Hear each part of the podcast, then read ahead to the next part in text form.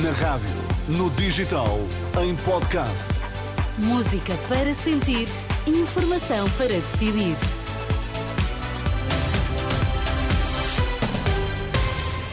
Hora de irmos às notícias. Bom dia, Ana Fernandes Silva. O que é que temos em destaque esta hora? Olá, bom dia, Teresa. É um alerta da Ordem dos Médicos. Há doentes a chegar às urgências com agravamentos inéditos da respectiva doença. Desabamento em Lisboa. A Câmara avalia condições de habitabilidade. Vamos lá à edição das 11 com Ana Fernandes Silva. Há doentes a chegar às urgências com agravamentos inéditos da respectiva doença. O alerta é do bastonário da Ordem dos Médicos. Na sequência dos números avançados hoje pela Renascença, em outubro e novembro, os hospitais do Serviço Nacional de Saúde registaram menos 1.800 atendimentos por dia. Carlos Cortes diz que são números preocupantes com consequências para os doentes.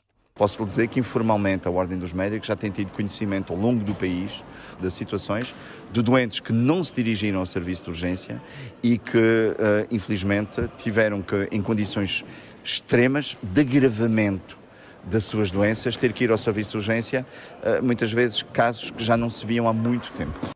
Carlos Cortes, o bastonário da Ordem dos Médicos. A Federação Nacional dos Médicos volta a atribuir responsabilidades ao governo. Joana Bordalo Issa diz que o Ministério da Saúde escolheu não resolver os problemas do SNS. Isto é da inteira responsabilidade deste governo, que fez uma escolha, escolheu não resolver a situação e o conflito com os médicos quando tinha orçamento para isso, mas não teve vontade política para o fazer. Portanto, o governo e este Ministério, ainda liderado pelo Dr. Manuel Pizarro, tem que assumir todas as consequências e todas as responsabilidades, porque é da sua responsabilidade uh, deixar o Serviço Nacional de Saúde neste estado.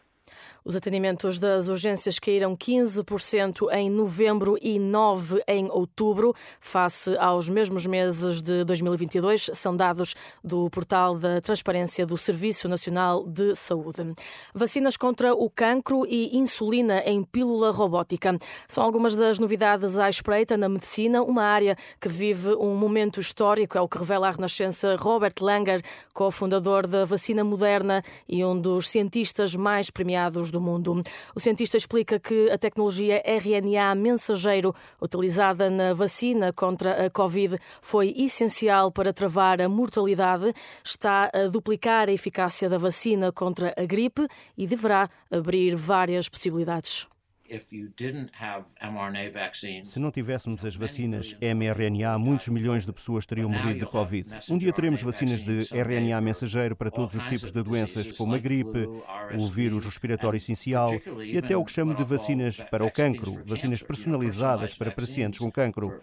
Também acho que teremos novos tratamentos para várias doenças raras, para todos os tipos de doenças que não poderiam ser tratadas antes ou bem tratadas or couldn't have treated well.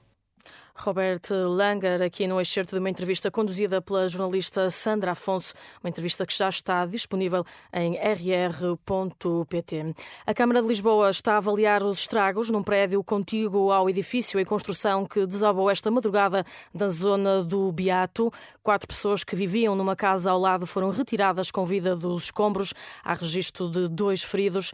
A diretora do Serviço Municipal de Proteção Civil, Margarida Castro Martins, garante que não há outro outros prédios em risco. Falta avaliar as condições de utilização de um logradouro num dos prédios contíguos a esta derrocada. O único edifício que realmente sofreu danos é o edifício onde vivia a família, todos os outros não oferecem qualquer perigo, tirando este aqui contigo do outro lado, que está interditada a utilização do logrador, porque está ali uma parte de uma pena que ainda tem que ser demolida e que poderá eventualmente ainda derrocar.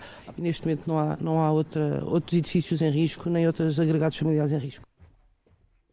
Margarida Castro Martins, diretora do Serviço Municipal de Proteção, de Proteção Civil da Câmara de Lisboa. A fechar no plano internacional, Teresa, Israel nega a retirada permanente de palestinianos da faixa de Gaza. É a resposta das Forças Armadas israelitas às estimativas das Nações Unidas que indicam que cerca de 75% da população de Gaza foi deslocada para abrigos sobrelotados e sem condições de higiene.